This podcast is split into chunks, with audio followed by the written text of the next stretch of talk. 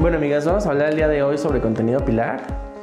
El contenido pilar nace como una estrategia para aliviar la demanda, ¿no? Por servicios de marketing, de contenido digital, etc., ¿no?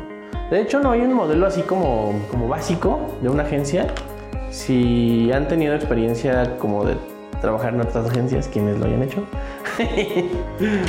pero se van a dar cuenta que realmente todas las empresas funcionan diferente, ¿no? O por ejemplo, lo que les enseñan en la escuela, pues no sé si les enseñan un modelo de negocio, pero la operación pues no es como que exactamente la misma, ¿no? Además de los constantes cambios o las evoluciones que vamos teniendo pues a lo largo de los meses, ¿no? De hecho es un gran tema porque puede ser como que suene así como atrillado, pero hay muchas industrias en las que podemos hablar de cambios así de cada año o en periodos como de 5 años o 3 años o así, por ejemplo. Pero en específico todo lo que tiene que ver con tecnología, eh, los cambios son en meses, es muy rápido.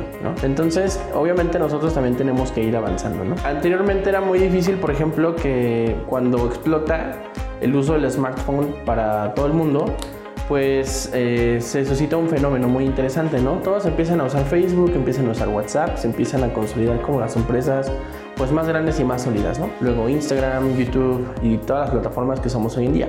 Pero la gente empezó a utilizar sus formatos, eh, perdón, sus perfiles personales para empezar a publicitar sus negocios. O hacían perfiles personales con los nombres de sus negocios, ¿no? En ese, en ese tiempo pues era todavía posible, ahora ya no. Sin embargo, eh, Facebook detecta este, esta oportunidad ve que la gente está buscando hacer negocios en redes sociales y se lanzan, ¿no? Lanzan las primeras páginas, las primeras fanpage y desde las primeras a la fecha pues hemos tenido muchísimos cambios, ¿no? Eh, la inclusión de las tiendas, hoy tenemos desarrollos como Facebook Pay, la interacción, por ejemplo, de las, de las plataformas de, mensajería, de, de todas las plataformas de, de Facebook en un, en un, solo display, por así decirlo, entre muchas otras, ¿no? Pero todo esto, pues obviamente también inspiró la competencia, ¿no? Y las plataformas pues cada vez eh, nos ofrecen eh, ser más, más, versátiles, poder consumir eh, contenido más rápido y pues la tendencia se ha ido marcando ahí, ¿no?